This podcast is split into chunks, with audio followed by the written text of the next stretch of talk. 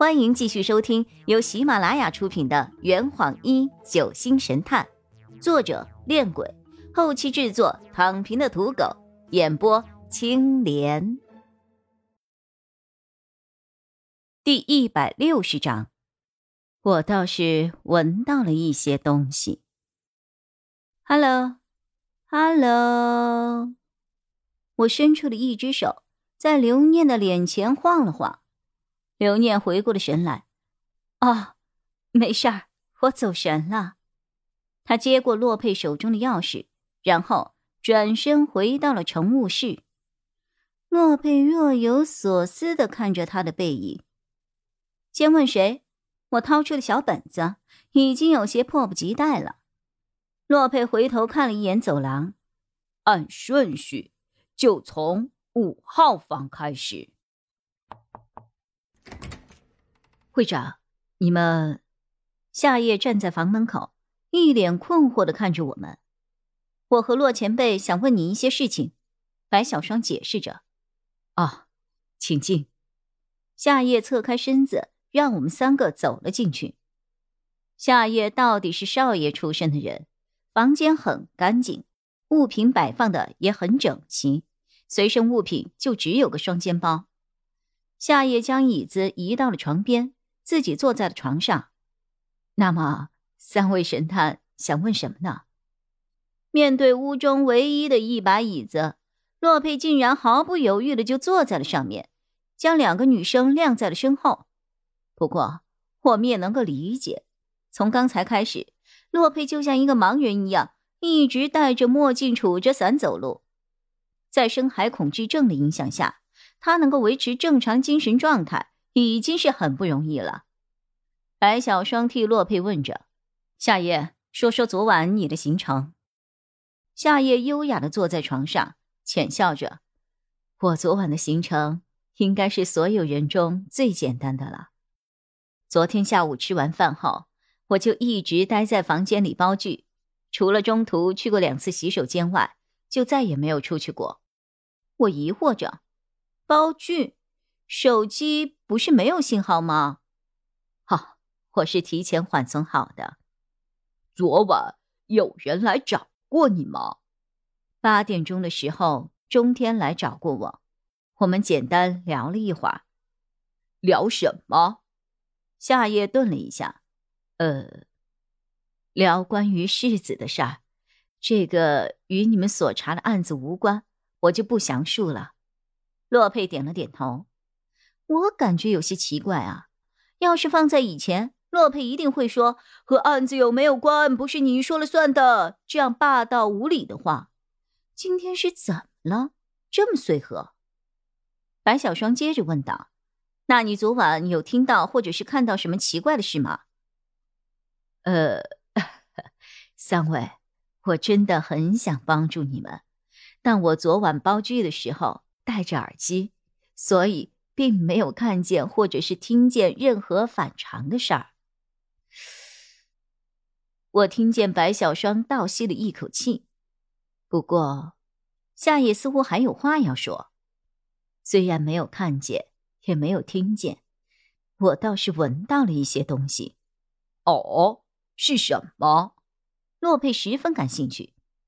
昨天晚上我坐在床上看手机，因为是夏天。所以打开了窗户吹海风，后来窗外就飘进来了一股难闻的烟味，我就把窗户给关上了。烟味，烟味，我想那应该是隔壁李伟抽了烟吧，毕竟他是一个大烟枪啊。当时是几点？嗯，我只能确定是在十点钟之后，具体几点几分？还真不好说。我们三人同时陷入了沉思。哈，三位，我只能帮你们到这儿了。祝你们好运啊！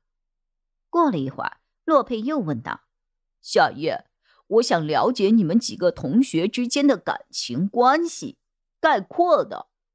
哦，感觉你和所有的女生的关系都很好，所以我想你应该比白小双。”更加了解你们同学之间的情感纠葛吧。哈哈哈，我就当是你在夸我吧。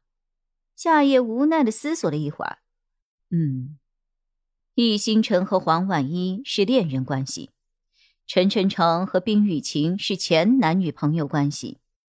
现在，陈晨成正在追求林世子，冰雨晴正在讨厌林世子。除此之外，邵中天也在暗恋林世子。但在所有的男生中，世子和我的关系最好。就是这样，太复杂了。哎呀，洛佩用手按了按眉心。白小双朝夏夜翻了一个白眼儿，果然比我了解的多啊。在拜访六号门之前，白小双同我们介绍，佐伊只是颜值协会的普通成员，并不是骨干成员。这一次和我们一起出游，实际上是得到了夏夜的推荐。昨天下午晚餐的时候。我就已经发现了，佐伊对夏夜是特别的殷勤。原来他们是上级和下属的关系啊！佐伊十分友好的将我们请进了房间，因为我们已经和他打过照面，还聊了一个晚上，因此也算是熟人了。我们走进六号房中，四下观察了一下，这里勉强还算整齐，但是他的桌子却没有那么友好了，溅出水的杯子。开封的半袋饼干，昨晚换下了袜子，以及刚刚用完没有盖上的剃胡刀，略显杂乱。佐伊尴尬的收拾着自己桌上的物品，笑着：“几位前辈，船上的凶杀案查的如何啦？”洛佩很随意的坐在了椅子上，这不正想来找你了解一些情况嘛？佐伊眨了眨眼睛：“我吗？”哈，我没有什么特别有价值的情况可以提供啊。我昨天晚上一直和廖老师和林居士他们待在一起，晚上一点多才回房间的。哈哈哈哈哈哈！嗯，这些我都知道。听廖望说，昨天他从洗手间里出来之后，跟你碰过面，之后你就一直拉着他聊天儿。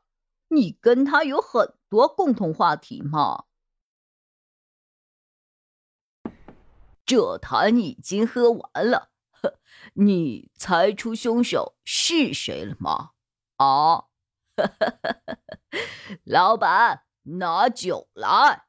呃呃，更多精彩，请关注青莲嘚不嘚。